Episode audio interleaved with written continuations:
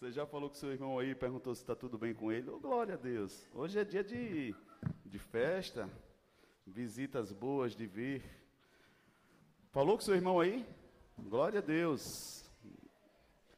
Faz toda a diferença reconhecer que estamos em um local preparado por Deus. E você chegou até aqui, irmãos. Eu celebro toda vez que eu chego na igreja porque por muito eu fui impedido a chegar até ela. E hoje poder chegar aqui, você não tem noção. Quando eu lembro que é dia de culto, irmãos. Eu não sei se você já foi do mundo das bandas de lá, como eu já fui. Irmãos, o domingo era associado a muitas outras coisas. Né? Na verdade, era um dia que a gente já começava a lamentar, porque a gente queria continuar festejando, farreando. Na segunda, a gente já estava morrendo. Começava a semana passando mal. Era uma agonia, irmão. E hoje, quando eu lembro que não só estou vindo à igreja, mas minha família está diante da igreja, do Senhor, buscando a face dele, a segunda-feira nunca mais foi a mesma. A segunda-feira verdadeiramente passou a existir no calendário como um dia de oportunidades. Não como Satanás disse que a, a, a segunda-feira é um dia de pesar, né? Todo mundo olha no mundo para a segunda-feira como algo terrível. E ele faz com que, imperceptivelmente, as pessoas entrem a sua semana já murmurando, questionando, reclamando e às vezes maldizendo a oportunidade que tem de trabalhar. E isso é muito sutil, mas vai gerando um bolsão de informação, porque tudo aquilo que você fala, você gera e vai gerando uma atmosfera, quando chega no final de semana, a única coisa que você quer é extravasar. Ou seja, você desprezou toda a bênção que você tinha e você está dizendo que o que importa é você se destruir, farrear, porque você tem que esvaziar. Mas só foi pesado porque você não deu graças. Só foi pesado porque você não reconheceu. Só está sendo pesado porque você não está lembrando dos motivos de você estar ali. Talvez das orações que já foram feitas anteriormente por essas portas. E aí a gente vai deixando essas coisas ficarem pesadas, a gente acha que Deus não nos dá oportunidade, e vez por outra a gente precisa voltar ao início da fila, que nem diz o louvor, né? Estou voltando ao início de tudo. Irmão, tem hora que não é porque Deus quer, mas Ele precisa dar um loopingzinho para dizer assim: peraí, lembra de onde você veio, lembra de onde eu te tirei, lembra que o que você tem hoje, que você está murmurando, você me pediu um dia. E aí a gente aquieta o coração e começa a se alegrar. Amém? Todos vivos até aqui? Glória a Deus. Queridos, eu queria, antes de falar aqui o tema, pegar um versículo que a pastora falou aí, para você pensar comigo algo bem interessante. Ela falou de 2 Coríntios, se eu não me engano, não foi? Quem lembra aí? Quem estava aí no culto? 2 Coríntios 9, o 12. Vamos ler o 12. Olha só que interessante. A palavra fala: o serviço ministerial que vocês estão realizando não está apenas suprindo as necessidades do povo de Deus, mas também transbordando em muitas expressões de gratidão a Deus. Por meio dessa prova, diga comigo, prova, de serviço ministerial, outros louvarão a Deus pela obediência que acompanha a confissão que vocês fazem do Evangelho de Cristo e pela generosidade de vocês em compartilhar seus bens com eles e com todos os outros. Irmãos, tem alguma coisa a ver com o que eu vou pregar hoje, mas é muito interessante como a oferta, a liberalidade, ela ecoa no céu, na eternidade. Como isso chega diante de Deus? Como você às vezes não tem noção, às vezes aquele material que está na sua casa, ocioso e que você não usa, que está ali, você não tem noção que tem gente que está orando, pedindo um pelo menos, aquilo que você está desprezando aquilo que você está ali empoeirado, que você não serve. Irmãos, nós perdemos oportunidade demais de levantar louvores ao Senhor através de atitudes, de gestos que pessoas vão fazer, ainda que não seja a sua motivação, mas pessoas vão fazer a partir da sua generosidade. Isso vai chegar diante de Deus, isso vai ser reconhecido. E não fica, irmãos, barato. Deus ele recompensa, ele honra. Mas isso quando é feito generosamente, sem barganha.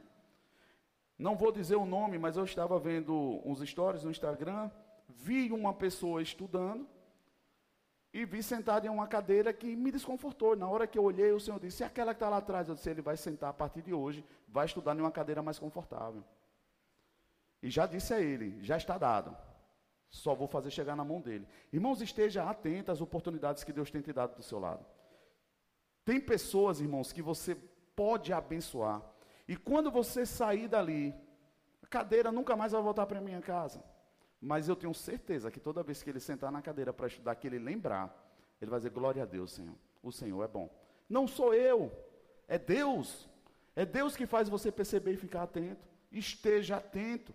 Talvez a chave que você tem pedido para destrancar algumas coisas está na, na liberalidade que você não propõe a fazer. Para o reino dos céus funcionar, é necessário ter semente. A Bíblia fala que nós produzimos conforme a semente. Nós podemos gerar expectativas em coisas que eu já plantei. Irmãos, tem orações que eu faço diante de Deus sem barganha, mas com entendimento, como Paulo fala. Eu disse, pai, eu tenho semente no reino. O que é que está impedindo? O que é que está faltando ser feito? Isso é orar com sabedoria, com intrepidez de filho.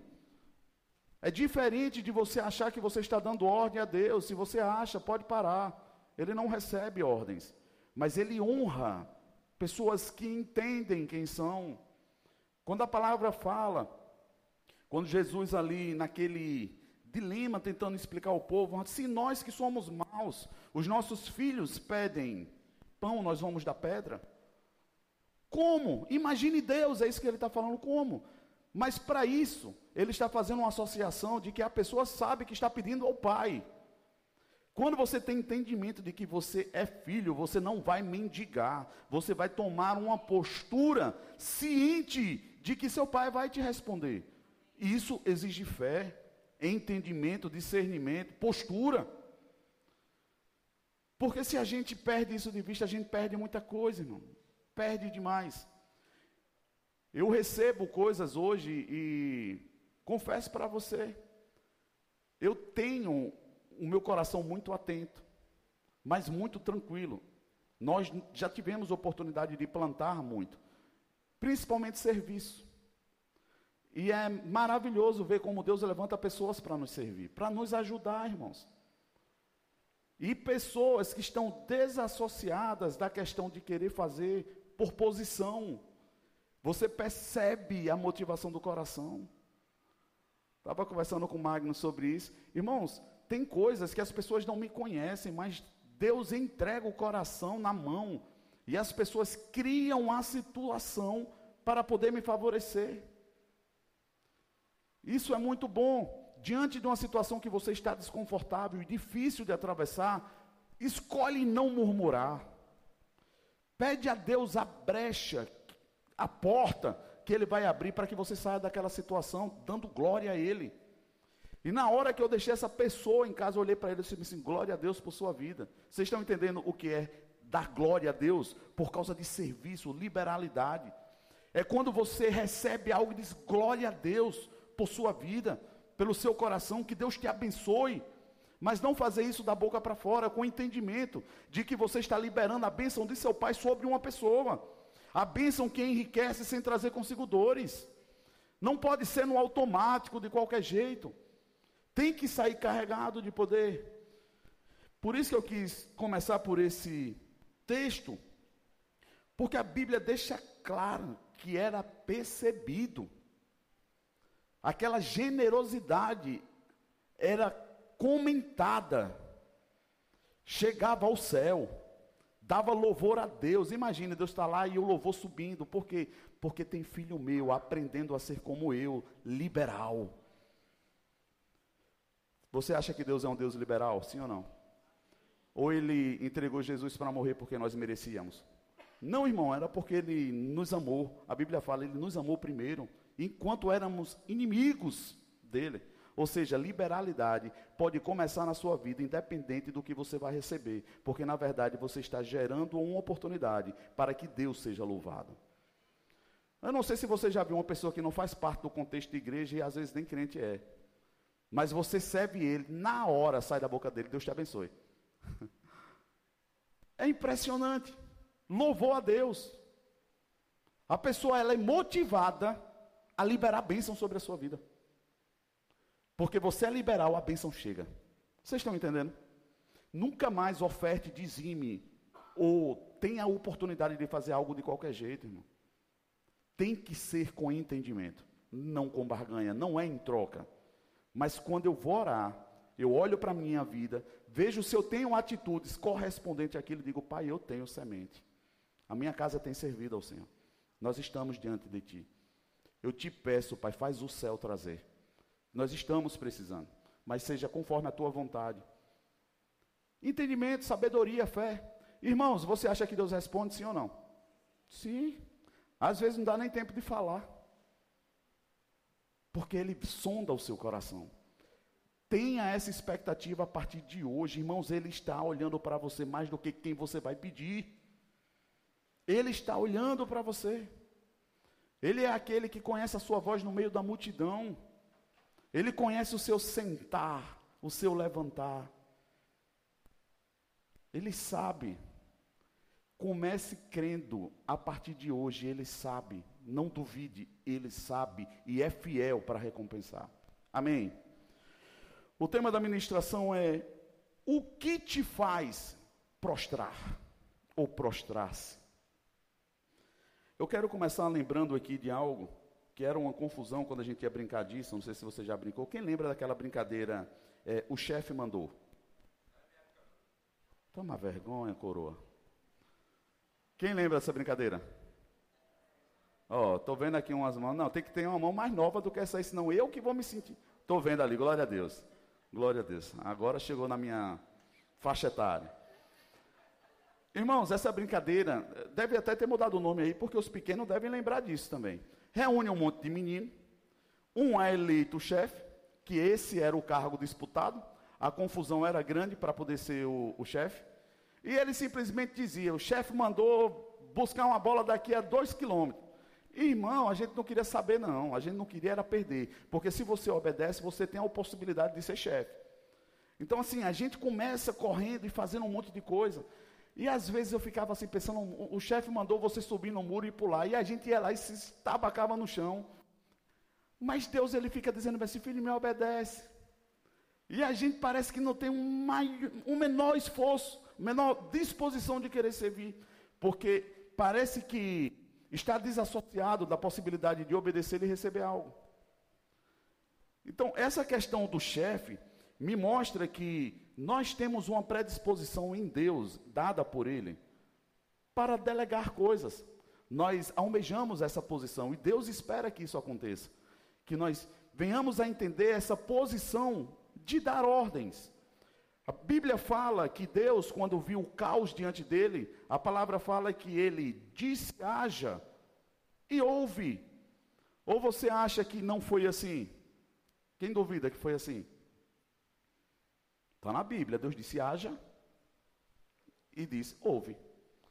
Irmãos, quando você entender o que é esta disposição no seu coração de querer dar ordem, ela vem de Deus é santa, é poderosa. Isso faz parte do caráter de Deus.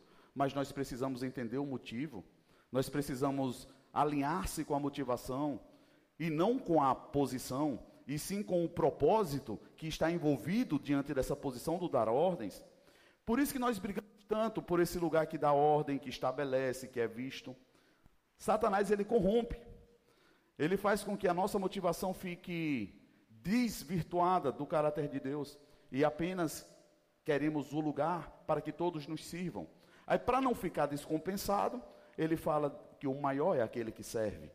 Ou seja, não é a posição, você tem uma disposição para dar ordem, o céu vai servir, vai ser moldado conforme aquilo que você fala, mas entenda, esse não é o objetivo. Use isso para servir. Esteja disponível para servir. Então, essa descompensação, você percebe que está muito associada também à questão da falta de afirmação. Nós almejamos estar em um lugar onde somos procurados, onde somos temidos, onde somos servidos. Irmão, tem coisa mais engraçada do que você não esquecer o aniversário do chefe, mas você não gosta dele? Rapaz, que negócio terrível. Mas eu anotava, eu não gostava do cara, mas eu anotava eu não posso esquecer, porque eu quero mostrar para ele que ele é lembrado. E no dia do aniversário eu chegava lá, meu chefe, você sabe, não, não esqueça o dia do seu trabalho. Isso é importante, está aqui o seu presente. Mas na verdade, o que é que eu estou forçando aqui?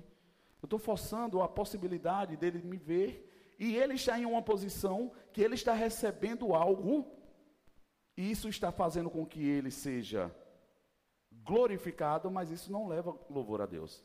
Porque não tem amor, não tem voluntariedade. Na verdade, aqui é uma troca de favores, é uma negociação, para não dizer outras palavras, mas essa acho que eu posso, bajulação. E aí a gente vai criando um meio de oportunismo, tipo, você manda e eu sirvo, mas na verdade o que eu quero é o seu lugar, eu quero chegar no lugar de mandar. Vai chegar a hora que eu vou mandar também. E a gente não entende que tem muito mais a ser feito do que dar ordens. É o servir voluntariamente. É você ter um coração disponível para servir. Irmãos, não pense de outra forma. Mas se você tiver a habilidade de humilhar-se, a palavra do Senhor fala que se é sobre a potente mão de Deus em tempo oportuno, Ele te exaltará. Irmãos, eu nunca quis estar à frente. Susan sabe bem disso. Desde novo convertido, o Senhor fez questão de deixar claro qual era uma das inclinações ministeriais que nós tínhamos. Mas eu amo os bastidores. Quem me conhece de perto sabe disso. Mas aprove ao Senhor, dentro desse contexto, eu também ter que aparecer. Mas esse ter que aparecer, a minha luta é fazer com que Deus seja visto e vocês deem glória a Deus por isso, e não a mim. Por isso que você precisa ter um entendimento de que se você está em uma posição alta, Deus precisa ser visto, não você. E para que isso aconteça, você tem que humilhar-se em servir cada vez mais. Mas aí tem um paradoxo bem interessante, porque quanto mais você faz isso, maior Deus te coloca. Porque Ele pode confiar em você. Ele sabe que quanto maior você estiver, maior o nome dele será reconhecido e visto. Eu vejo pessoas como a nossa irmã Eva, quem não conhece, perdendo a oportunidade de conhecer uma mulher de Deus. Mas ela tem uma posição alta. Mas desde sempre a gente conversando, eu sempre te disse, Deus vai continuar levantando. Porque, irmãos, ela não reconhece essa posição a não ser por Deus. E ela não tem medo de toda oportunidade que ela pegar um microfone e deixar Deus ciente disso diante de pessoas. Deus pode confiar em você? Em te dar posições, ou quando você chegar nesse lugar, você não vai ter coragem de dizer que foi Ele que te colocou lá. Você já percebeu que tem gente que diz: Ah, mas eu não posso misturar religião. Não, não é misturar religião. Um Deus abençoe, todo mundo fala, irmão. Então você pode começar dizendo assim: Deus abençoe. Eu estou feliz pela oportunidade de estar aqui. Foi Deus quem me deu. Irmãos, reconhecimento é tudo.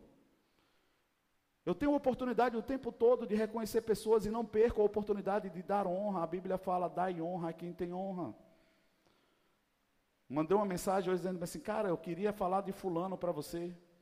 Me constrange a forma como ele se inclina a servir. O cara é excelente no serviço, glória a Deus por isso. Pode confiar nele, ele faz algo maravilhoso e eu consigo sentir isso no coração. Eu tenho tido pessoas perto de mim que conseguem me constranger não em vergonha, mas em semelhança, na entrega e voluntariedade que se parecem tanto com Deus. Vocês estão aqui, irmãos? E é disso que nós precisamos atentar e voltar a fazer. Porque o mundo está copiando muitas coisas que a igreja faz, mas jamais ele vai copiar a verdade. Porque nada podemos contra a verdade, senão pela verdade. Se é mentira, vai ficar percebido. Você já viu aquela pessoa que vem, que parece que gosta de você, mas dentro de você dá logo um nó. Você começa a ficar embrulhado e diz assim, meu Deus, isso é uma cobra. Quem já viu isso? É porque é percebido. Quando é verdadeiro, irmão, não precisa ser caro, só precisa ser verdade. Um abraço vale muito mais do que muitas coisas compradas, quando ele é verdadeiro e inundado de amor. Amém até aqui? Então, pensando nisso, nessa predisposição que nós temos de dar ordem, vamos pensar aqui mais uma coisa. Se você é convidado por um Martins, que gosta de pescar, e passa um dia pescando, você é um pescador? Sim ou não? Mas e se for jogar bola e passar o dia jogando bola, você é um jogador? E se você vem para o culto da igreja, você é um cristão e um filho de Deus? Me ajude, gente. Poxa, ficou meio na dúvida agora. Por que é que eu quero te desafiar a pensar nessas coisas? Irmão, nós nos confundimos muito. Nós temos oportunidades e, e mudamos o nosso caráter por causa de posições, por causa de oportunidades. Nós enchemos a bola demais porque fomos em um lugar ou em tal lugar. E tudo isso está acontecendo o tempo todo e toda hora do nosso lado. E quando é depois disso, pronto, eu tive oportunidades no mundo de trabalhar em bandas muito renomadas, ainda que eu tenha trabalhado duas noites. Mas você concorda comigo que eu trabalhei, sim ou não? Eu posso dizer que eu trabalhei, mas eu não fazia parte do contexto. Eu fiz um trabalho. Por que é que eu quero começar te desafiando a pensar nessas coisas? Separa o que você faz de quem você é. Separa o que você tem oportunidade de fazer. Começa a entender quem você é. Você vai começar a descansar o seu coração. Você vai encontrar quem realmente você é. Você vai achar a sua identidade. Você vai perceber por que, você faz algumas coisas ou não. Eu tive uma oportunidade esse final de semana de conversar com uma pessoa que eu estou fechando um ciclo, que me reconhece como um amigo, é uma bênção, mas nós estávamos começando a ter dificuldade de fechar um ciclo. Porque eu percebia que ele não estava enxergando o que ele estava fazendo. Irmãos, uma das posições que Deus espera que eu tenha é fazer com que pessoas despertem. Esse é o braço forte de um conselheiro, quem tem um chamado para o conselho, para dispor do seu tempo para ajudar pessoas, tem que estar atento a isso. Deus não vai fazer você dar respostas, mas Ele vai fazer você posicionar-se em um local onde as pessoas chegarão a conclusões. Isso é o conhecer a verdade, não é o você falar a verdade para ninguém. A Bíblia fala quando você conhece a verdade, a verdade te liberta. Você precisa fazer com que pessoas conheçam, passem a conhecer. E isso vai brotar de dentro dela e não incutido na cabeça dela. Por isso que tem verdades que você libera para a pessoa e a pessoa esquece. Mas aquelas que vieram de dentro, ela não esquece. As experiências verdadeiras dela. Pergunta para uma pessoa, ela não esquece. Porque é verdade. Tem coisas que você incute, as pessoas não conseguem viver aquilo, perdem. A pessoa vai aí, perdeu. E todo, toda essa questão de você ser conselheiro, de você permitir que a pessoa se encontre, é, um, é uma oportunidade ministerial que você tem o tempo todo. De você estar atento para pessoas, de você buscar no coração de Deus o que é que ela está querendo, por que, que ela se esconde atrás daquilo, por que, que ela faz aquilo, por que, que ela é tão áspera, dura, medrosa. Tem resposta, irmão. Tudo tem resposta. Acredite em Deus, tudo tem resposta. Mas nós precisamos ter um coração voluntário. A maior luta é você não dar resposta, é você ser resposta. É você conduzir pessoas a um caminho de verdade. É você não mostrar eloquência. É você ministrar uma palavra como Jesus estava falando da lei que todos conheciam, mas quando ele falava, uns olhavam para os outros e diziam: quando ele fala, queima o coração.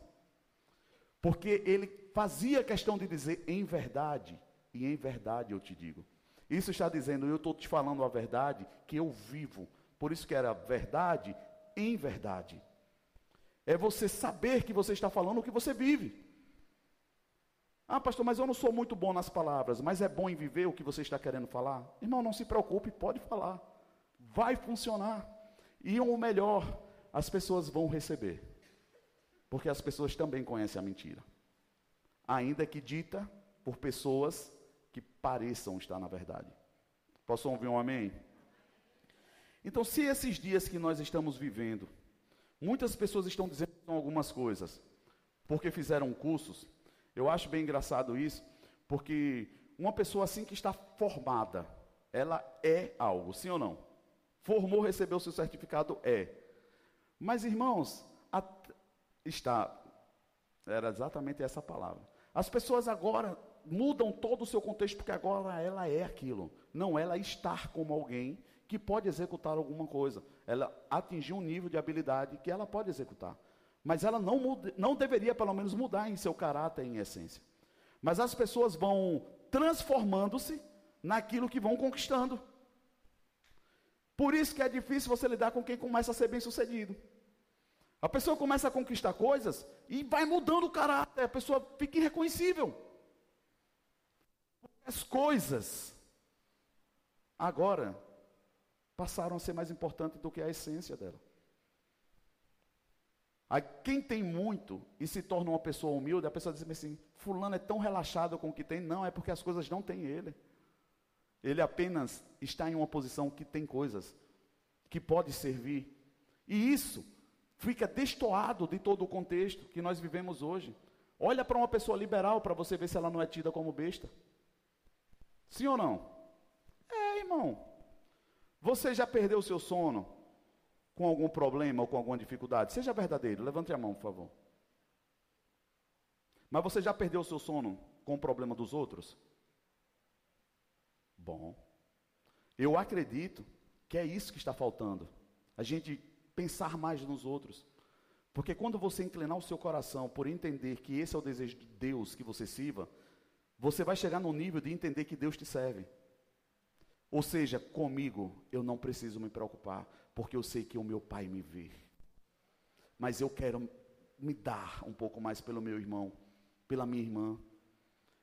Não parece-me que é dessa forma que a Bíblia deixa claro que quando Jó estava orando por si, Deus mudou seu cativeiro, é isso? Quem já leu esse texto? A Bíblia fala que enquanto Jó orava pelos seus amigos, Deus mudou o seu cativeiro.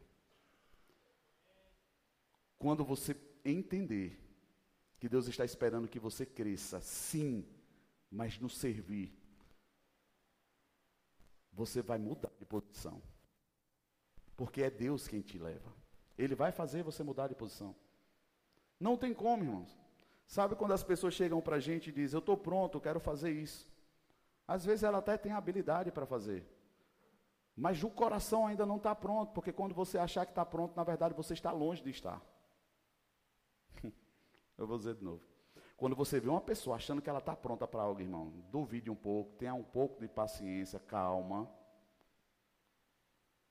A pessoa pode dizer: Eu conheço algumas coisas, eu tenho habilidade, mas eu não sei se eu estou pronto, mas eu estou disponível. Se você achar que a gente pode tentar fazer alguma coisa, me coloca à disposição. Você consegue entender que é diferente?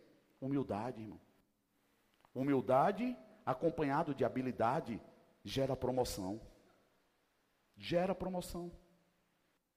Porque, no fundo, no fundo, o que eu quero é servir com as habilidades que eu tenho. E isso, irmão, você concorda que orar é uma habilidade dada pelo céu para você utilizar enquanto está na terra? Sim ou não? Mas orar de qualquer jeito ou orar sabendo que está orando? Então faz toda a diferença.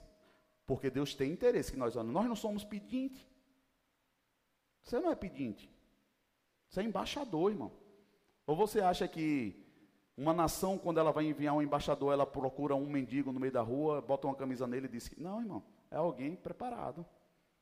E a Bíblia fala que você é embaixador de Cristo aqui na terra. Porque o embaixador, ele sabe o que ele precisa para gerir a sua nação enquanto ela está em outro lugar. E ele, quando pedir, ele vai ser respondido. Deus espera que você tenha entendimento. E é nessa hora que eu digo que me assusta quando as pessoas não entendem ainda que oração tem nove tipos de oração. As pessoas, como assim? Eu pensava que era só abrir a boca e falar. Não, isso aí é assim também. É, orar é você falar com o seu pai. Sim. Mas nove tipos de oração. Ou seja, nós precisamos conhecer um pouco mais, aplicar-se mais, antes de querer pedir. Vocês que estão em empresa e abrem uma oportunidade, irmão, você já se sentiu injustiçado porque você não assumiu um cargo que você não estava preparado para ele? Você tinha habilidade para ele, mas não cumpriu os pré-requisitos. Ah, pastor, mas às vezes é injusto, eu até concordo. Mas se tem um pré-requisito, irmãos, eu não posso questionar, eu posso ficar triste. Triste sim. Mas querer ficar murmurando, reclamando por que isso ou aquilo. Conversei com com Márcio, falando sobre isso, que eu fiquei triste. Irmãos, eu já tive a oportunidade em uma empresa de treinar o meu gerente. O eu estava treinando o cara que vinha para ser meu chefe. Irmãos, eu não consegui conceber aquilo. Foi, foi demais para mim. Mas eu não tinha o pré-requisito que a empresa pedia.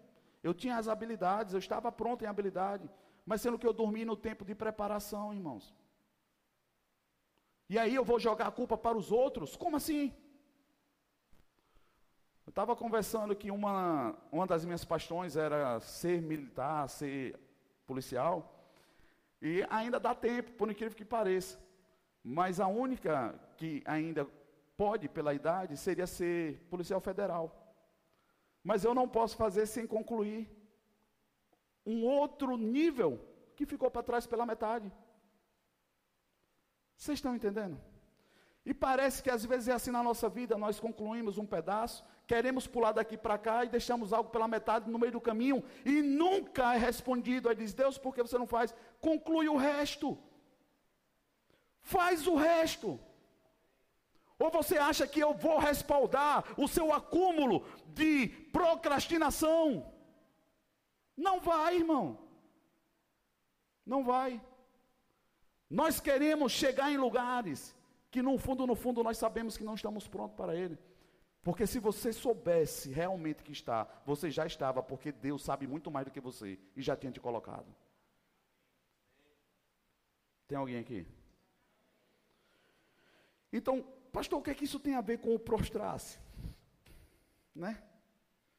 O que é que tem a ver com o prostrar? Irmãos, você concorda comigo que na Bíblia vai ter, e você já deve ter escutado muito, Susan fala muito essa palavra lá em casa, brincando com as crianças, dizendo: você está prostrado aí na televisão, ou prostrado aí no celular, ou prostrado aí. Não sei se na sua casa falam muito isso. Janeiro está aqui com o Gilvan, preciosos, mas meu irmão, que ele não conhece muito o linguajar bíblico, no início, meus filhos pequenos, diziam assim: terminava de almoçar na casa de quem fosse. Eles pequenininhos, ele dizia, cadê meu galardão? Aí meu irmão, todo mundo olhava para ele, o que é isso? Porque Susan dizia que comer tudo traria um galardão. Se eles obedecessem, eles ganhariam um chocolatezinho, uma sobremesa. Então a linguagem lá em casa era essa, e eles ficavam, o que é galardão?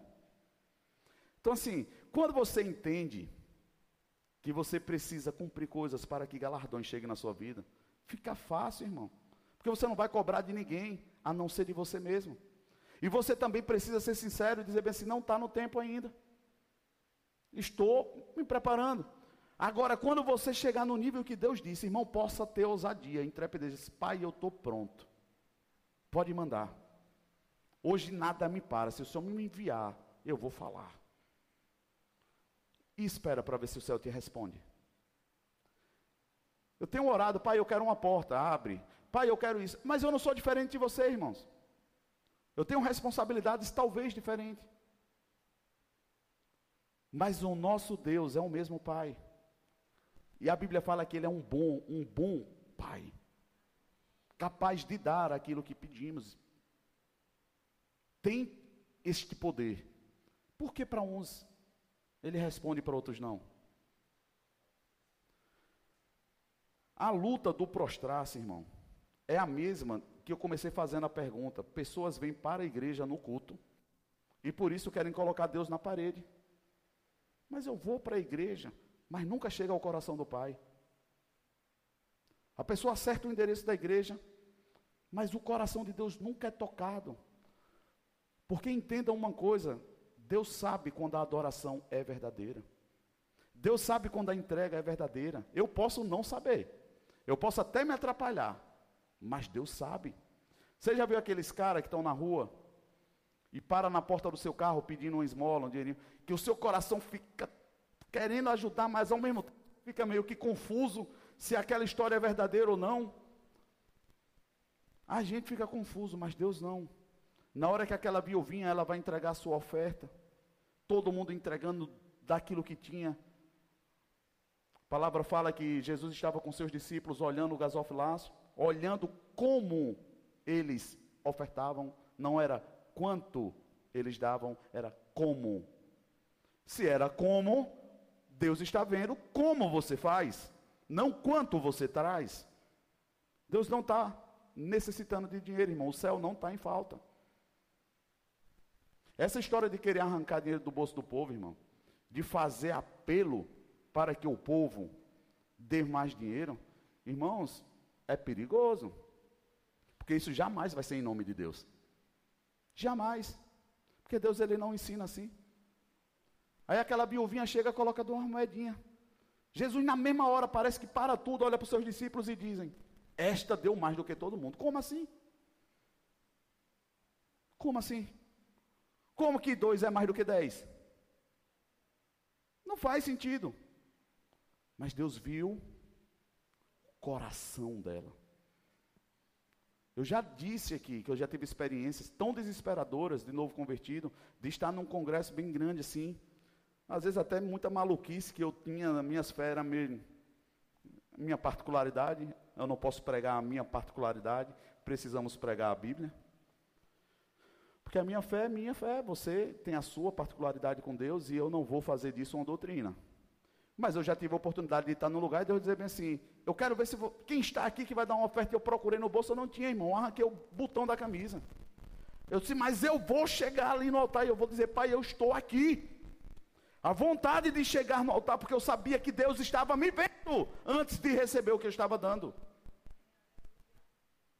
atitude. Por isso que eu sou tão apaixonado por atitude, não por tanta, tanto falar. Se eu sou assim, imagine Deus. Por isso que ele estava dizendo que tinha gente que levantava as mãos e estava orando muito bonito, fazendo muita coisa, assim, assim, as bocas estão falando de muita coisa, mas o coração está longe. Está longe. Então nós precisamos entender como é que Deus está me vendo.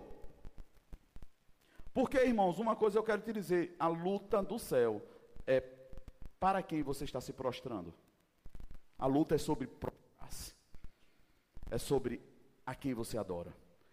Quem é que faz você curvar? Problemas? Medo? Desespero? A luta é sobre adoração. E vou te provar que toda vez que você decidir se prostrar verdadeiramente, um empecilho vai se levantar. Você já viu aquele culto que você está passando por um problema e você chega aqui a palavra fala exatamente o que você precisava ouvir. Parece que Deus ouviu a sua história antes de vir para cá. Você queima o coração e diz: a partir de hoje eu não faço mais. Quando você pisar na porta, o telefone toca. Chega uma mensagem, justamente para dizer: e aí, vai ou não vai? Eu brinco dizendo que para homens, no Strong, rapaz, só basta o cara dizer: a partir de hoje eu vou viver minha vida numa conduta santa. Meu irmão, Satanás desenterra os defuntos tudinho. Do nada começa a cair mensagem, convite. É tanta coisa que acontece. Por que só nessa hora? Porque a luta é para quem você vai entregar a sua adoração. Quem vai te fazer curvar-se verdadeiramente? Quem? E você vai olhando na Bíblia que tem coisas que é tão clara e a gente não percebe sobre esse sentido. Mas eu só vou falar sobre três. Mas eu queria que você entendesse primeiro o significado de prostrar-se. Deixa eu ver se ficou alguma coisa para trás. Tá. No transitivo direto, significa fazer cair, lançar por terra, derrubar, prosternar. Exemplo, prostou o inimigo de um só golpe. No pronominal, lançar-se ao chão em postura de súplica ou adoração, prostrou-se aos pés do altar. E o que seria prostrar-se a Deus? Prostrar-se diante de alguém, que significa que você está reconhecendo como seu Senhor. Você é servo dele e ele é o seu Senhor. Ele dá as ordens e você tem de obedecê-las. Isto nos leva ao segundo aspecto da adoração encontrada na Bíblia, que é uma associação entre adorar e servir. Irmãos, quando você se prostra a alguém, você está reconhecendo como Senhor da sua vida. A partir disso, você está dispondo a esta pessoa a disponibilidade de adorá-la. Como? Servindo. Você pegou? É isso que Satanás faz. Ele faz você reconhecer algo, que você se rende a isso, e você vai passar a adorar Satanás como? Servindo esse comando que ele está te dando. Quer seja medo, quer seja um apelo, e você começa a servir sem perceber. Você começa a fazer coisas sem perceber. Você prostrou-se, você inclinou-se e passou a adorar uma situação como? Servindo. Servindo. Por isso que é tão fácil você entender porque Satanás quer que a gente se renda a ele. Ele sabe como fazer a gente servi-lo. Ele sabe. É ele te mandar uma notícia que você não queria receber, você perde o sono, irmão. Você perde o sono, você está atento mais a algo que vai te fazer tomar uma atitude e você vai passar a servir uma situação para resolver outra coisa. Ah, é porque eu preciso pagar, eu preciso fazer aquilo. Para primeiro. Espera aí, Senhor. Eu só me prostro diante do Senhor. A situação é verdadeira. A cobrança está aqui. Isso está me gerando medo, mas eu sei quem eu sou. O Senhor é o meu Deus. Eu me prostro diante de ti, Pai. Porque eu sei que do Senhor vem a resposta, do Senhor vem o escape. Eu assumo a minha particularidade, eu errei, mas eu preciso de ajuda. Eu quero consertar. É diferente, irmão? Sim, ousadia. Ou você acha que quando Davi foi levar aos seus irmãos no meio da guerra o que o seu pai tinha pedido, Davi estava obedecendo, sim ou não?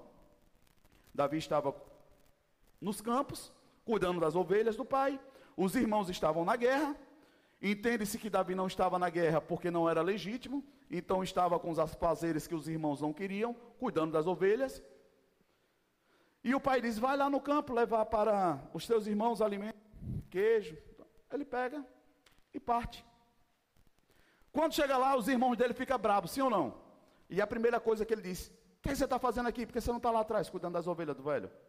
Tipo, vá fazer o que lhe compete cá fora. Ele tinha ido levar alimento. E a Bíblia fala que ao chegar nesse lugar, ele escuta a afronta de Golias. Mas essa afronta não foi a Davi. Essa afronta foi ao Deus que ele conhece. Irmãos, às vezes nós chegamos em um lugar e a afronta vem para você. Mas Deus te levou ali não para se preocupar com você, mas e sim o que estão falando sobre o Deus que você diz crer. Eu já cheguei em lugares que as pessoas olharam para mim, falaram comigo, e eu olhei para ela, e eu baixei aí. E quando eu consegui me controlar, Deus disse: Eu te trouxe aqui para isso.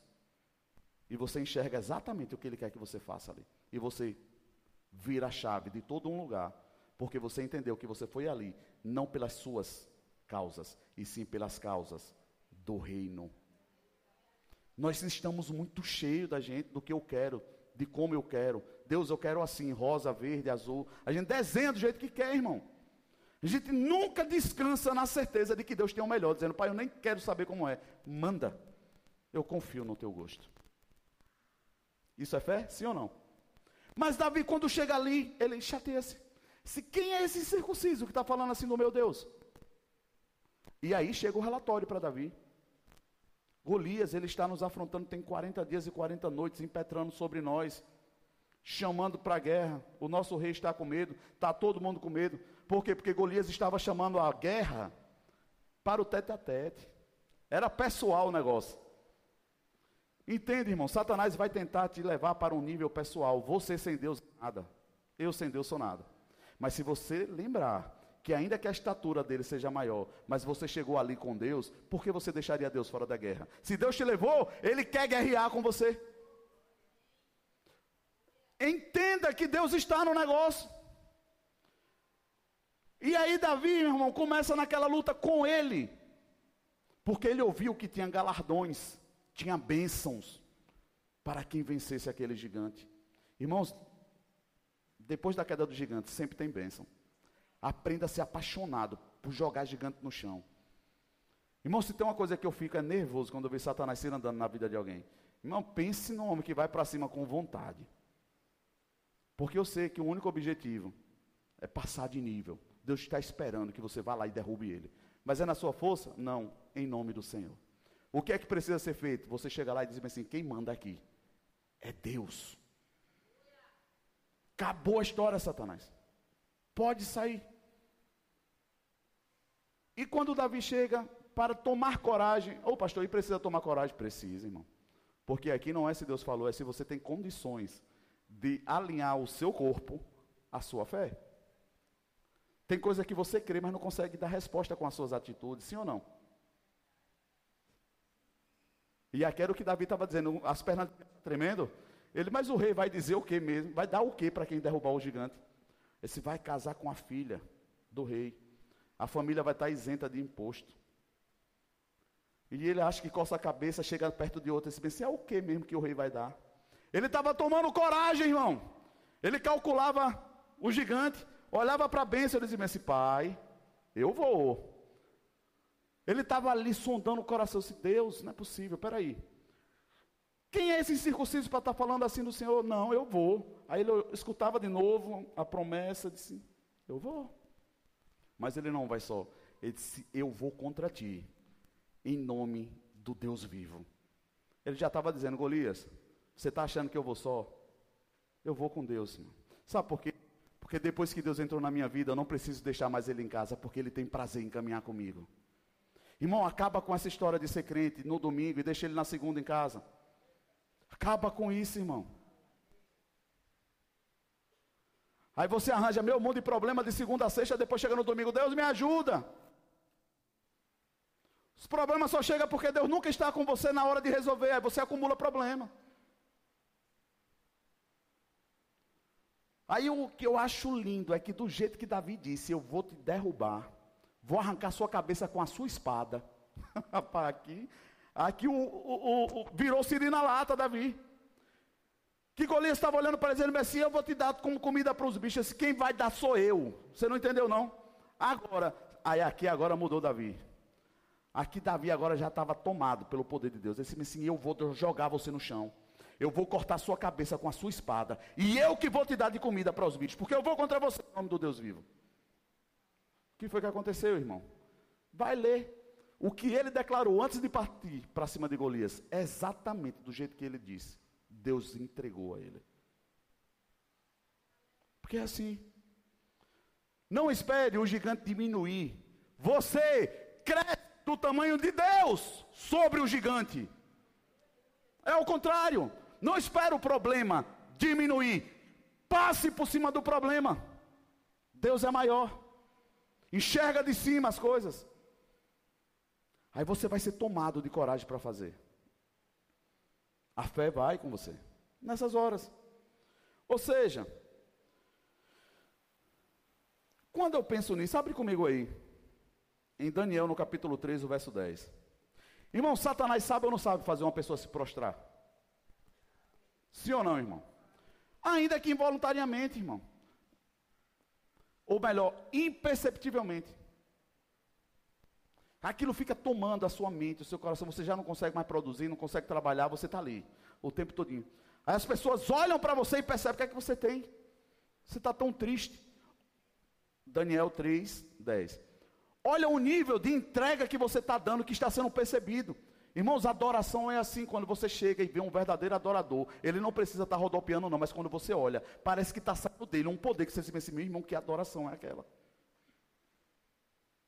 Porque é percebido, percebe-se. Se não percebesse, na hora que Deus quis escolher o melhor arpista, não sabiam ou não iriam saber onde Davi estava. Mas quando disse, eu quero o melhor, você disse, tem um, em toda Israel, Davi era conhecido. Desprezado pelos irmãos, mas conhecido pela habilidade que Deus tinha dado a ele. Esperando só a oportunidade, irmão. Sabe por quê? Porque Davi já estava pronto. Agora o que é interessante, ele entrou pelo palácio, onde ele assumiria o trono, pela habilidade que ele já tinha enquanto estava nas malhadas. Ou seja, o pré-requisito já estava alcançado, irmão. Era só a oportunidade que faltava. Vocês estão aqui?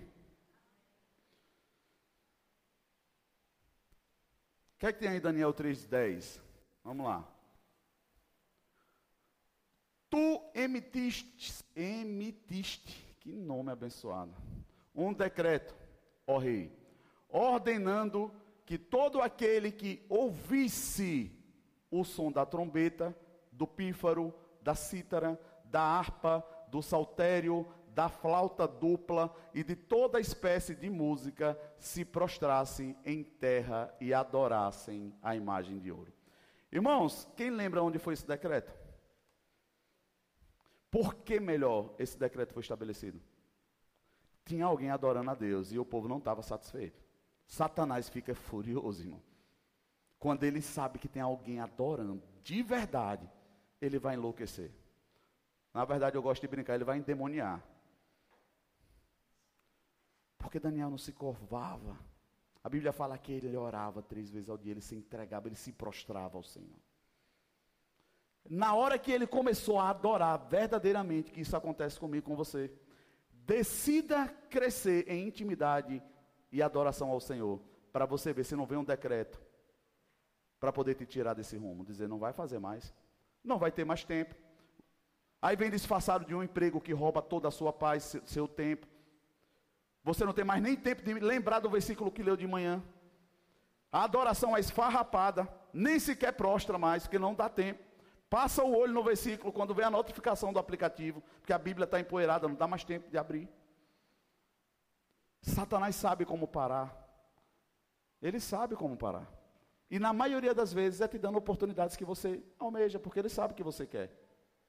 Ele sabe que você quer, ele sabe que você precisa. Aí ele te dá a oportunidade. Mas essa oportunidade, irmãos, olhe para o seu irmão do lado, diga-me assim: vai vir. Ele só está denunciando que já está chegando. Vai vir, Deus vai te dar. Irmão, quando Satanás levanta hoje, eu nem fico mais triste, eu começo a rir. O seu glória, chegou a vitória. Chegou a vitória. Porque ele denuncia que a vitória está chegando. Ele quer me tirar do tempo da vitória. Mas a vitória ele não me tira mais. Ele sabe que ela está chegando. Quando você amadurece, você começa a olhar Satanás e eu fico esperando. Cadê ele? Cadê o encardido que não apareceu ainda? Doido que ele bote a cara. Para olhar para a cara e dizer: agora quem ri de você sou eu. Pode sentar. Vai sentar e ver a vitória chegar. Ousadia, irmão. Entenda quem é o seu Deus. O desejo do meu coração é que você seja incendiado em ousadia nessa noite. Que fogo consuma todo o seu entendimento. Que Deus está esperando você dar ordens. Ousadia. Zé acabou a partir de hoje. Joga fora o remédio, faz o que for, sei lá, irmão. Mas vai ao coração de Deus e diz: Eu não vou ser mais enganado. Ô pastor, mas e dá certo esse negócio de jogar remédio? Irmão, Vá em Deus. Creia. Comece posicionando. Você começa declarando ao exame primeiro. Não é o remédio. Pai, eu vou repetir o exame. E eu creio que esse exame não vai dar em nada. Porque eu não quero mais ser escravo de remédio, Senhor. Aí você faz o exame. Aí deu de novo. Esse pai, eu continuo crendo. Porque o Senhor é poderoso para fazer. E você vai gerando fé. Você lembra que Davi perguntou três vezes? Vai gerando, vai crescendo. Irmão, chega uma hora que você esquece do exame, você já está orando por coisas maiores. Quando você olha assim, assim, eita, esqueci de ir no médico, passou três meses. Quando chega lá, você vai fazer o que aqui mesmo? Que não tem nada. Não tem nada. Vocês estão entendendo, irmão? Porque aquilo que é grande só é grande até você passar dele. E você só passa de problemas grandes com Deus maior do que eles. Mas a gente fica engateando, derrapando na curva gelada, nunca avança. A oração parece que é a mesma desde quando aceitou Jesus. A lágrima quente quando a gente levanta a mão, que desce do corpo, quando a gente aceita Jesus. Que experiência, meu irmão. Poderosa. Parece que depois nunca mais essa lágrima vem, parece que a gente nunca mais consegue chorar com aquele peso no coração, dizer assim, pai, eu sou apaixonado por ti. De você sair do quarto e olhar para trás e dizer assim, eu vou trabalhar, mas eu venho já. Eu quero ficar aqui. Mas é uma luta arretada, irmão. Irmão, eu trabalho com fone de um lado. Eu escuto por um, mas o outro está aqui o tempo todo. Eu estou ligado, eu sei o que eu estou fazendo aqui, eu sei quem eu sou. Nós precisamos saber e ser lembrado disso o tempo todo. Daniel está deixando claro que por causa de Davi um decreto veio, irmão, por causa da igreja que ora, Satanás vai levantar decreto. Normal. Isso só me mostra quando tudo isso que está acontecendo é que tem oração chegando em Deus. Mas a igreja fica desesperada, irmão. Eu não tenho desespero, porque eu sei que o escape e a vitória para aqueles que estão em Cristo sempre vem. Tenha medo se você não tiver certeza se está. Sempre vem. Mas a gente tem medo de entrar numas covazinhas em vez em quando. A gente tem medo de ser experiência de Deus para os outros.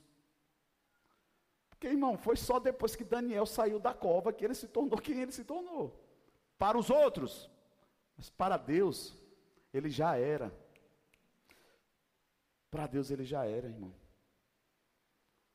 E aí todo mundo brinca, é muito lindo. Ah, o leão não comeu porque ele tinha cheiro de azeite. Irmão, o leão não comeu porque maior do que a fome do leão era o Deus que estava dentro daquele lugar, irmão. Tá maluco? Quem é leão? Perto do leão da tribo de Judá? Entendimento de quem chega com você, irmão. Toda vez que eu chegar na casa de uma pessoa que eu sou visitante, pela primeira vez, eu disse que Deus permaneça nesse lugar. Paz seja sobre essa casa. Você tem costume de fazer isso? Irmão, faça isso em nome de Jesus. Ah, não vou mais não na casa daquele meu parente. Então o problema, vai, agora é que você tem que ir, vai todo dia. Pisa sem ele saber com a cara de se eu estou chamando a paz do Senhor para esse lugar. Paz seja sobre esse lugar. Paz seja sobre esse lugar. Paz seja sobre esse lugar. Quando você chegar lá, você vai procurar problema. Vai dizer, pai, onde é que está agora o problema? Mas você fortalece o que precisa ser destruído.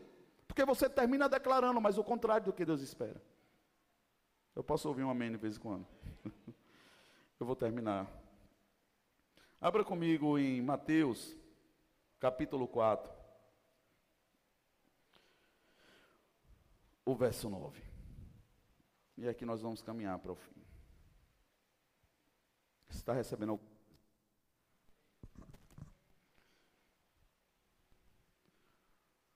E disse-lhe: Tudo isto te darei, se te prostrares e me adorares. Irmão, você pode ver uma pessoa se prostrar, sim ou não? Mas espera-se uma atitude depois desse gesto de prostrar. É o adorar. O adorar é servir. Para tudo que você se prostra, você vai servir. Quer seja problema, medo, o que quer que seja, você vai servir. E esse servir está diretamente ligado à palavra Adorar. É o serviço sobre aquilo que você se prostra. Mas quem é que está falando isso aqui? Quem lembra? É Satanás, na ousadia que ele tem, falando para Jesus. Se Satanás tem coragem de falar para Jesus isso, quem dirá o vasinho pequeno aqui? Ele não tem vergonha, irmão, ele vai te desafiar. Ele vai te propor sim. Só basta ele ter oportunidade. Mas o que ele quer é que você o escute e se dobre ao que ele está falando. Para que você, depois dali, saia e obedeça. O obedecer é o servir em adoração. Sabe quando é que você vai servir Deus verdadeiramente? Adorando. É quando o seu prostrar, quando você sair daqui, virá uma conduta de vida. Aí você vai estar adorando. Aí o céu vai estar recebendo. E aí, quando isso acontece aí, não sei se você já leu o texto todo, mas a Bíblia fala que por três vezes Satanás tentou Jesus disse não, no versículo depois deste, tem uma vírgula, e a Bíblia fala: E vieram os anjos e serviram Jesus. Diga, eu estou a uma vírgula. Pode dizer, eu estou a uma vírgula. Se eu decidir obedecer. Porque a Bíblia nem diz que Jesus pediu, Mateus. Porque essa confusão começou por causa de comida. Jesus estava com fome, Satanás chega dizendo: Você está com fome, diz a pedra que vire pão. Ou seja, eu reconheço que você tem poder. Satanás não tem problema de reconhecer que você tem autoridade e poder, não, irmão. Ele não tem problema. Ele vai fazer você usar na hora errada e para a ocasião errada. Lembra daquele crente que está errado, que na hora que deveria dizer bem assim, eu estou todo errado. Como... Aí ele quer usar da autoridade que ele tem. É usar o poder na hora errada. Aí ele diz: diz a pedra. Aí Jesus dá aquela clássica do irmão Lázaro: nem só de pão viverá o homem. E aí ele vai levando, mas Jesus é quem? Um, um dos nomes reconhecidos de Jesus é que ele é o pão da vida. Ele está tentando negociar pão com pão, irmão. Não, ele só, só, está entendendo. Jesus, você aceita o meu pão ou o pão de Deus? Aí ele disse: Eu quero o pão de Deus. Aí depois leva ele para um lugar alto. Eu vou te dar tudo, autoridade. Mas a autoridade que ele dá é a que foi entregue a ele. Qual é a autoridade que Satanás tem? A única que foi entregue a ele. A Bíblia fala que quando houve o pecado de Adão e Eva, a autoridade foi entregue a Satanás. Por isso que ele faz o que faz, porque foi entregue a ele. Mas quando você vai para Jesus, Jesus já tomou essa autoridade. E aqueles que estão em Cristo usufrui dessa autoridade. Mas você precisa estar verdadeiramente em Cristo. E pela terceira vez ele quer dar tudo, riquezas, poder. Mas o que é que ele está tentando entregar para Jesus? Tudo o que Jesus ia entregar, ou receber, e um pouco mais. Aí ele está querendo dar uma disfarçada. Porque a Bíblia fala que quando ele cumpre tudo, o está consumado na cruz, a palavra fala que foi lhe dado o nome que está sobre todo o nome, no céu, na terra, debaixo da terra. Irmão, autoridade maior não existe. Não existe. Satanás está dizendo: pega o bis, pega aqui o chocolatezinho. Meu irmão, ou infeliz de bolacha que você do almoço. Você está com tanta fome, a demora do prato, aí você vai lá e come a bolacha o almoço já não é mais a mesma coisa. Você até come, mas já não tem o sabor que deveria ter. Porque você comeu a bolachinha antes. É o que Satanás está dizendo, come um pouquinho antes. Aí na hora que você comer, não tem mais sentido. Você querer cobrar a Deus, a sua obediência não foi completa. Obediência ou é completa, ou não é obediência. Não existe obediência pela metade, irmão. Ou é ou não é. Não existe. É a mesma, o crente entende, não tem pecadinho e pecadão. Mas obediência, não, mas obedeci um pouco. Você não obedeceu, irmão. Obediência tem início e fim. Completo. Se não, já era. Pode começar de novo. Desista de querer barganhar pela metade, ou é tudo. Jesus morreu pela metade? Meu irmão, ou é tudo, ou não. Acabou. E conforme-se. Para de se enganar. Se não é, olhe no espelho e diga: tome vergonha na sua cara. Mas não é para o seu irmão, é para você. Olhe no espelho e diga: tome vergonha na sua cara. Para de falar o que você não é. Para de pedir o que você não tem direito. Para de enganar o povo. Mas é para você, porque quando isso for verdade para você, vai ser para os outros. Mas o problema é que a gente olha no espelho, sabe que a gente não está naquele nível e sai dali para enganar os outros com a roupa, com a cara bonita. Eu já vi pessoas que disseram, vou para o congresso, eu disse, fazer o quê? Não porque me disseram que é bom, disse, não, vai assistir um filme. Vai assistir um filme que vai ser melhor. Você não quer o congresso, você quer o oba-oba do povo que vai estar tá lá. Ô pastor, mas e se chegar lá e Deus não vai falar com ele? Deus fala até no quarto. Por que tem que esperar o congresso? Sabe aquele irmão que está esperando o evento sempre para poder sentir o arrepio e pular? Não, irmão. É no quarto. Vai para o quarto. Começa a viver onde ninguém está te vendo. Começa a tornar-se onde ninguém está vendo. Esse negócio de querer ser crente parecido com os outros que estão adorando na, igreja é fácil. É só a gente fechar um olho, outro assim meio de banda, a gente vê que o irmão levantou a mão, a gente vai acompanhando. Dá até umas rodadinhas. Mas sai daqui, não tem fogo. Passa frio em casa. Tem alguém aqui? Aleluia.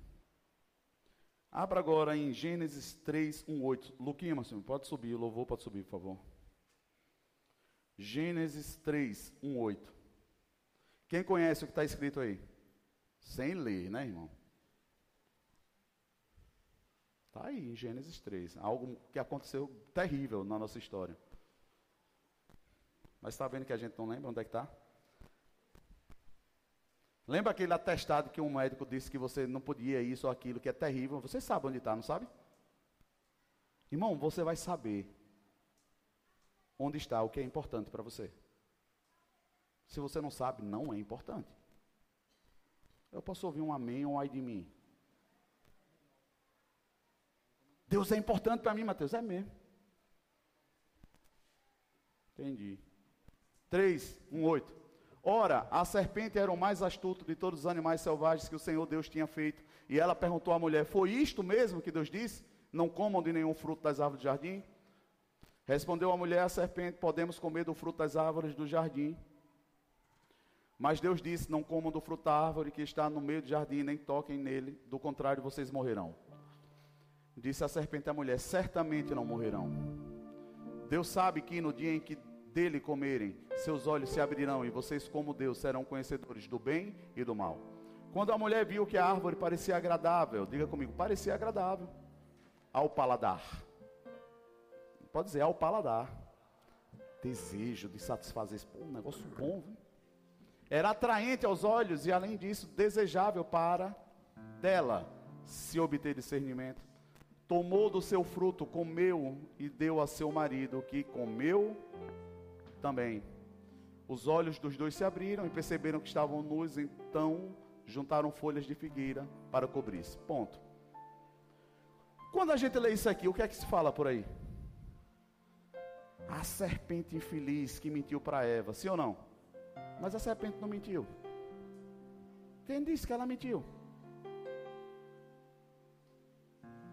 Você concorda comigo que a serpente não mentiu? Sim ou não, gente? É só ler. Ela disse que se você comer, os olhos vão ser abertos. Quando ela comeu, o que foi que aconteceu? Então ela não mentiu. Ela sugeriu. E a sugestão foi mais agradável do que obedecer. Para com essa mentira de dizer que foi Satanás, Satanás me enganou. Não, não te enganou não. Ele está te sugerindo. E você está decidindo não obedecer. É sobre a quem você se prostra. Quem é que você se curva para adorar, a obedecer? E para finalizar, em momentos de crescimento também sempre vão vir, irmãos, desafios. E aqui é o que eu tenho visto, que a igreja está crescendo tanto. Eu tenho visto tantos irmãos crescerem financeiramente, oportunidade. Sim ou não? Você tem visto isso? Eu tenho visto muito disso acontecer. O meu medo é quando a adoração é perdida nisso tudo. Êxodo 5, do 1 ao 9.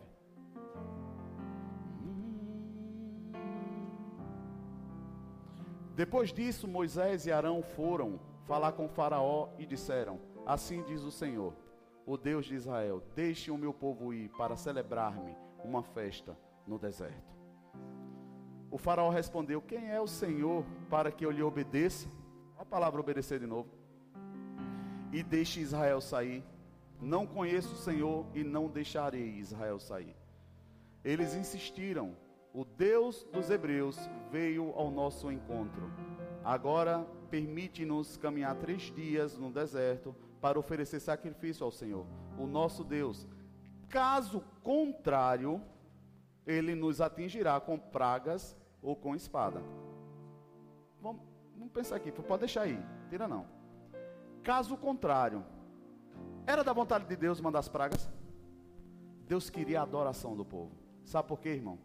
Na hora que você começar a adorar, você por si só vai sair do lugar que você tem que sair. Ô pastor, mas aí estão me impedindo, irmão, adore. Adore. Deus, nem que seja mandando praga, vai te tirar de lá. Mas não deixa a sua adoração ser interrompida. Deus disse: Deixa o meu povo ir três dias adorar no deserto.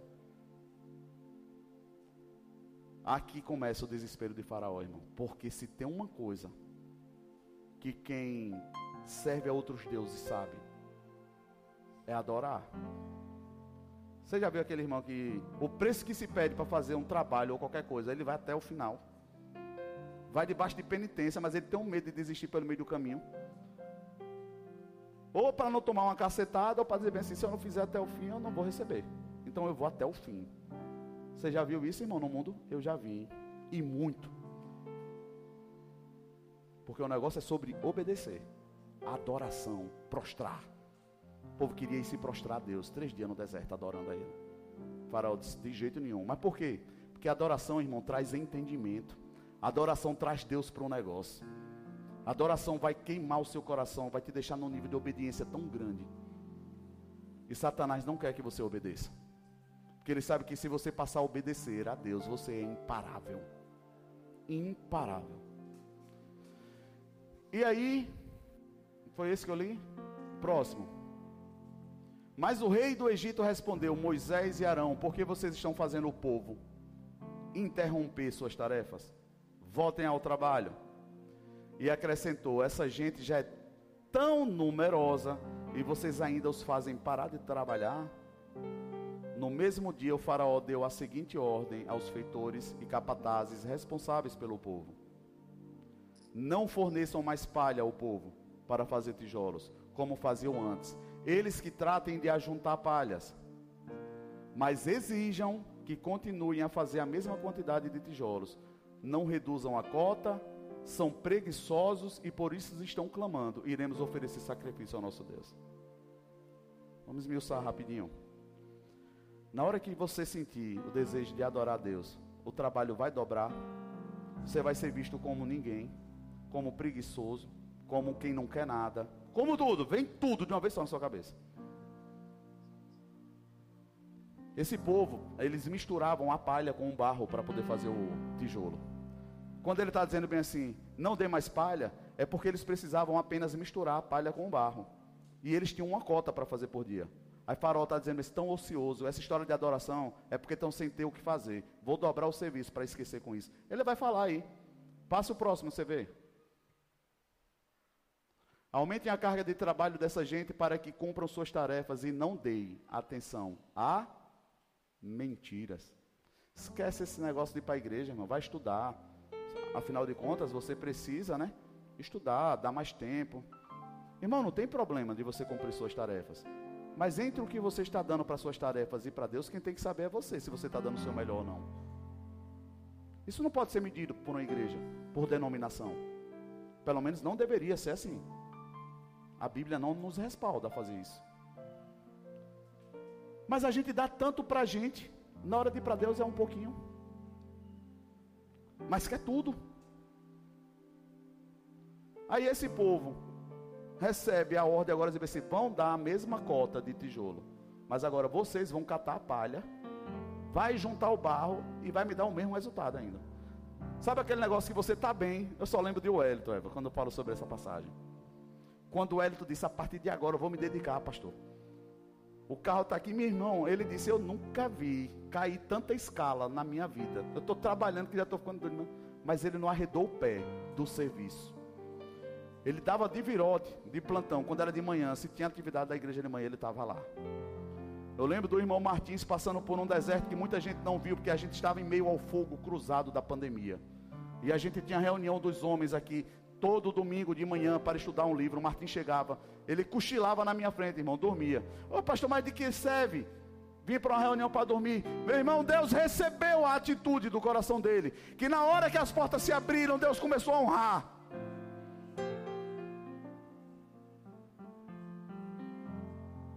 Ninguém viu, mas eu estava lá. E um dia eu acordei ele para entregar a profecia. Ei, moço, Acorda aí, ele. Ô pastor, me desculpe. Eu disse, não, Deus quer falar com você mesmo.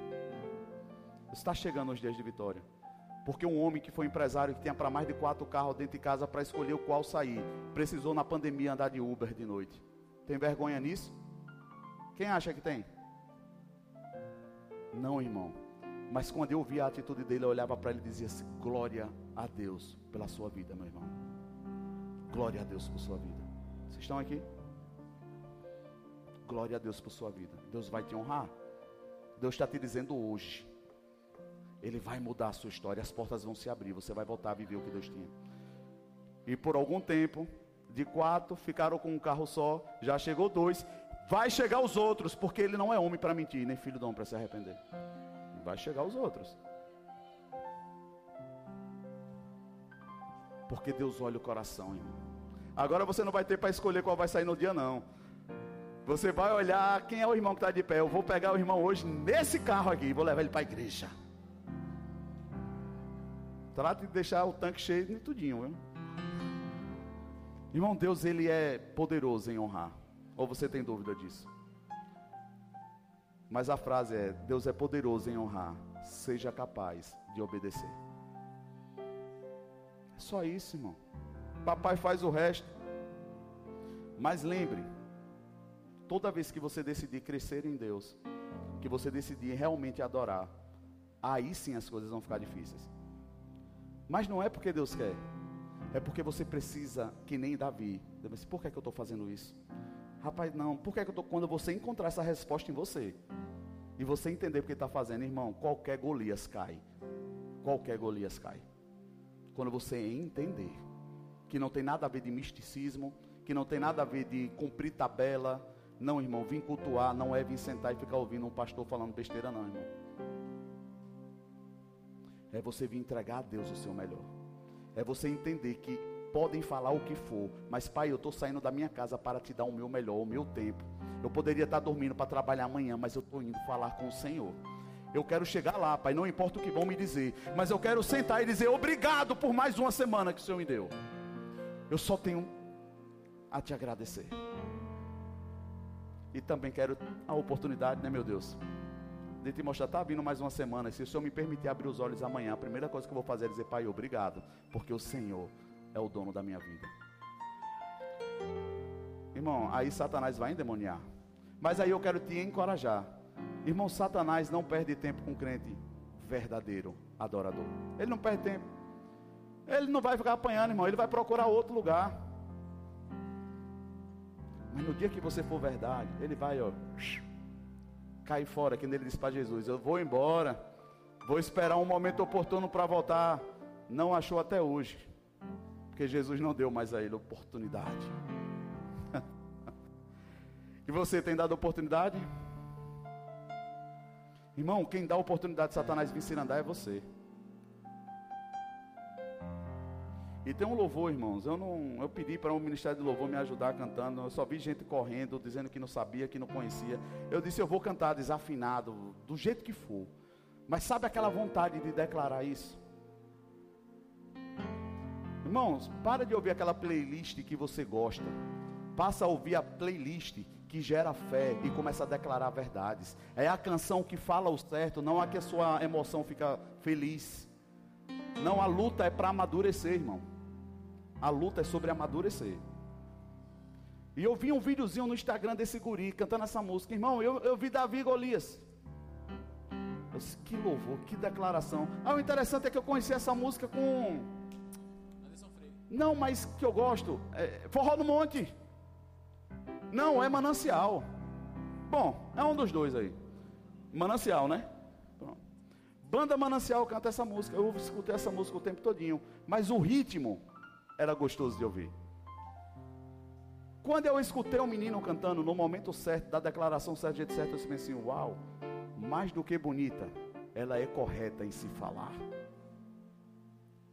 E eu fiquei com essa canção no meu coração o dia todinho, o dia todinho, o dia todinho, o dia todinho. E confesso para vocês, irmão, eu estava preparado para usar minha carta mestre. Souza, eu estou cansado, você prega hoje? E na hora que eu acordei, que eu fui saindo, que eu entrei no carro, Deus disse assim: a palavra é essa. Eis-me aqui, Senhor. E apareceu de tudo para poder chegar atrasado e me estressar. Irmão, mas no meio do caminho Deus foi fazendo. Foi fazendo. E a hora que era para chegar normal, eu cheguei antes. Porque eu decidi dizer, papai, de qualquer jeito eu chego lá hoje. Porque hoje a cabeça do inferno vai voar longe. Porque o comando de Deus para mim e para você hoje é levante, irmão. E decida adorar. E eu não estou falando sobre você desafinar para o irmão correr, não. Meu irmão, não importa, abra sua boca. Se vai sair desafinado daqui para fora, não importa. Mas se saiu daqui verdadeiro, irmão. Oh, aleluia. O céu vai ouvir. Mas se tem uma coisa que eu tenho pedido a Deus, é incendeia essa igreja com gestos de adoração também. Nós somos muito morno em adorar. Nós temos muita vergonha. Nós somos muito comedido, muito limitado. Mas não para dar o grito do gol do Brasil. Não para tantas outras coisas, quando chega aquele e-mail da promoção. Uh, fui promovido. Né, mas? Irmão, se tem uma coisa que eu sei que Deus está falando hoje é com alguém sobre trabalho. Eu não sei quem é não. Mas segura, aguenta até o fim que o papai está no negócio. Ele vai promover. Agora, se ele for junto. Se ele for junto. A quem compete, receba. Se você já tem no seu coração de que não vai, nem queira a vaga. Porque você pode perder tudo que você conquistou até hoje. Assim diz o Senhor.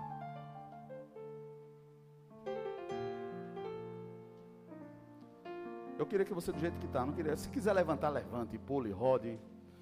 Eu gosto de baiano, casei com baiana, tenho dois filhos baianos, porque baiano é comédia, é figura. Olha, pense num povo que não nasce, estreia, é baiano.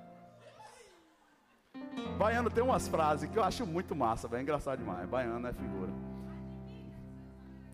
Meu nome era ser baiano. Oh, meu, meu sonho era ser baiano. Tem um pastor amigo meu lá que ele disse assim: lá em casa, pastor, todo mundo é crente. Carlinhos, da Líria dos Valentes, lembra de Carlinhos?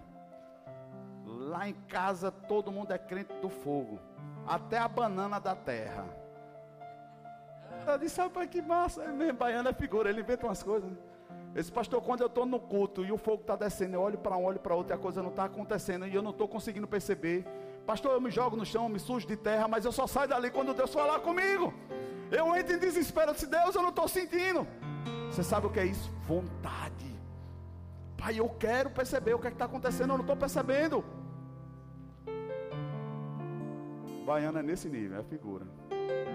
Baiano é o único povo que quer falar uma coisa bonita e fala ao contrário. É. Chegou um profeta, eu tenho um monte de baiano, eu vou sair daqui e vou apanhar hoje, né? Só tem um monte de baiano olhando para mim. Mas quando chegou um profeta para mim, disse assim: Deus é terrível. Eu disse: Não, Deus é bom. Esse uma Bíblia fala que ele é terrível. Eu disse: Ah, entendi o que você está querendo dizer agora. Porque com o baiano você tem que ter calma para você entender o que ele está falando, senão você se perde no meio da história.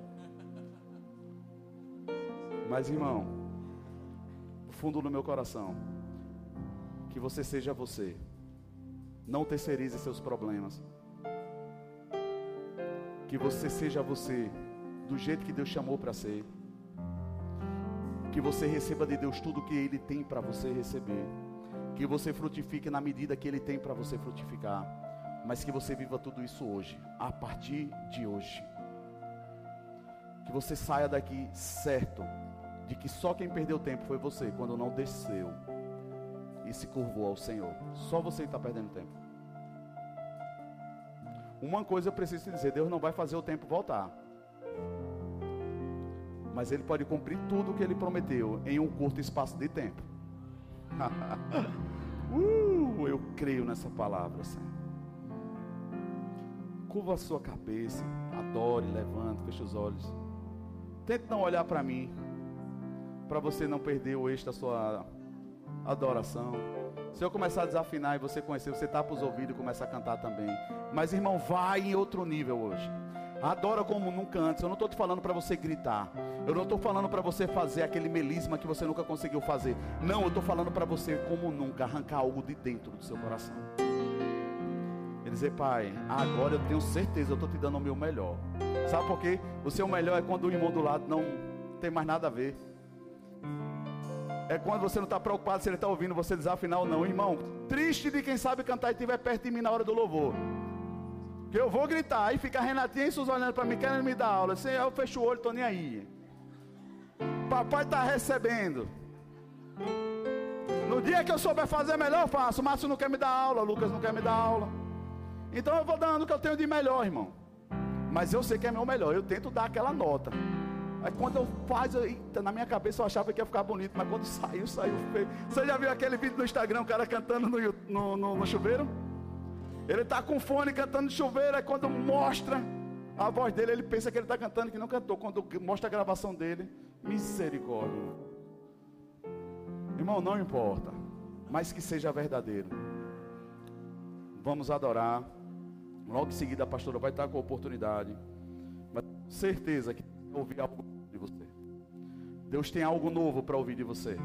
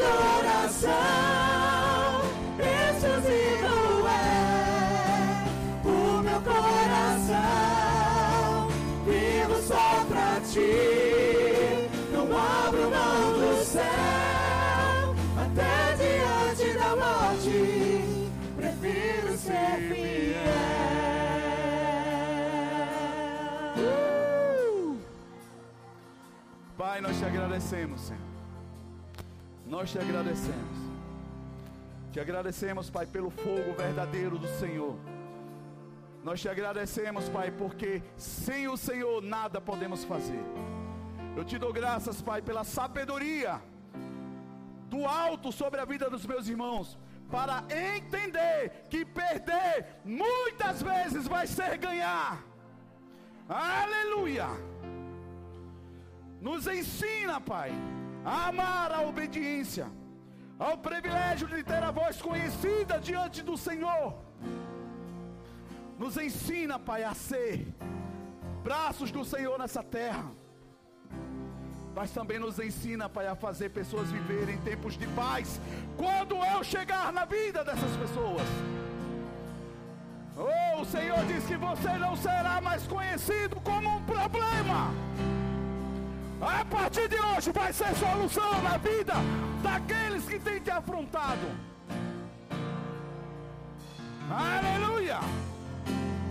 Acabou esse rótulo de problema. Porque quando você chegar o seu Deus, a solução do mundo chegará com você. E aprenda que tudo que você aprendeu até hoje não precisa ser utilizado toda hora. Aleluia. Aleluia. Irmãos, tem alguém que está diante de uma situação que sabe resolver, mas Deus quer que você diga não. Não. E para ficar claro quem é, isso já se repetiu três vezes. E você fez o que sabia. E Deus está dizendo: não é para fazer. Você não entendeu? Não é para fazer, é para esperar. Porque eu vou fazer diferente. Eu vou fazer diferente. Maria, para de brigar com os teus filhos. Para. Entregue ao Senhor. Entregue ao Senhor. Ah, meu filho é seu filho, mas é dele primeiro. Só chegou na sua mão porque ele te deu. Entrega a ele. E adora. E volta a fazer mais do que o que você estava fazendo antes. Mais. Toda vez que Satanás tentar parar, você faz dobrado. Quando ele tentar parar, você dobra. E ele vai fugir de você. Resistir, pois, ao diabo. E ele fugirá de vós. É só isso que está faltando. Mas não é só seus filhos que vão ser alcançados. É porque o testemunho dele vai ser tão grande que ele vai trazer os amigos que se dizem amigo. Vai vir tudinho. Se você tiver coragem de resistir, irmão, ainda que pareça perder, aleluia, você vai viver uma experiência tão poderosa com Deus, irmão. Mas decida que não é a sua vitória, é a vitória do Senhor. É se Deus está sendo honrado naquilo que você está fazendo. Porque se Deus não tiver, irmão, não adianta você sair por vencedor, porque você perdeu a guerra. Não adianta sair com certificado e com os títulos. Você perdeu. Perdeu. Agora decida sair talvez humilhado de alguma situação, irmão. Mas você não abrir mão dos princípios e da obediência. Vou te ligar para dizer volta, porque o negócio desandou, sem você não anda. Oh, aleluia. O irmão tem alguém que. Tem alguém que Deus está falando desde o início, irmão. Que está em uma posição que Deus não vai abrir mão. Porque Deus colocou, não foi para ser abençoado, é porque vai abençoar tanta gente nesse lugar, mas tinha que deixar Deus fazer. E eu queria que ficasse nessa atmosfera. Eu vou chamar a pastora. Mas eu sei que Deus ainda vai falar. Não sei se por mim, pela pastora, ou se Ele está falando no seu coração. Mas eu não queria que uma luz não acendesse. Eu queria que o louvor continuasse. Porque eu sei que Deus ainda está operando, irmão, nesse lugar. Deus ainda está operando. Não desconecta. Deus está fazendo coisas poderosas ainda. Aleluia. E o desejo do meu coração é ver, Pai.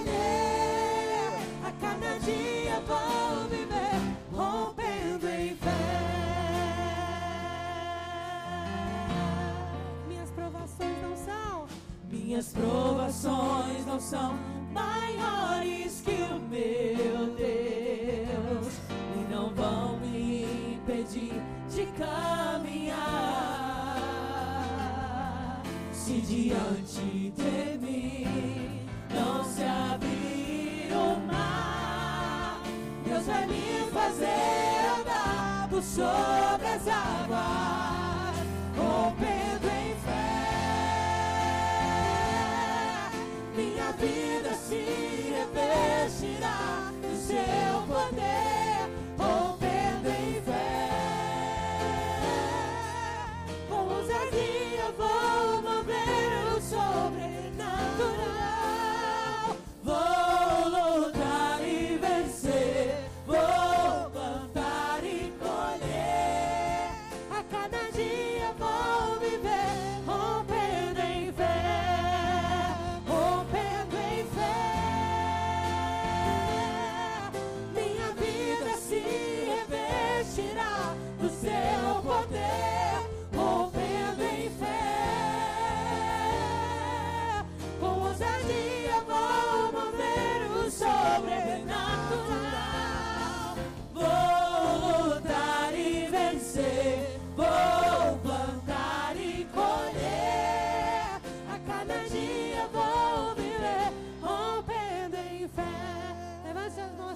profetizar sobre a sua semana. suas vozes. Rompendo em fé. Minha vida se revestirá do seu poder. Rompendo em fé. Com ousadia vou mover o sobrenatural. Vou